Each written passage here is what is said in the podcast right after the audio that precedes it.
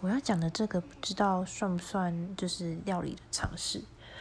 反正就是因为平常我们大家都会煮水嘛，呃，有些人家里没有那种就是热水器的话，有些人是用煮水的方式，对。然后，呃，有时候煮水的时候，可能水滚了，然后那个水流出来，它就会把那个下面的瓦斯、下面的火源去给熄灭掉。然后这个时候，如果你发现就是呃瓦斯已经开始飘出来的时候，你不能去关掉。也不可以不可以去动任何的，就是电器的设备，像是电灯开关那些，那些都不行。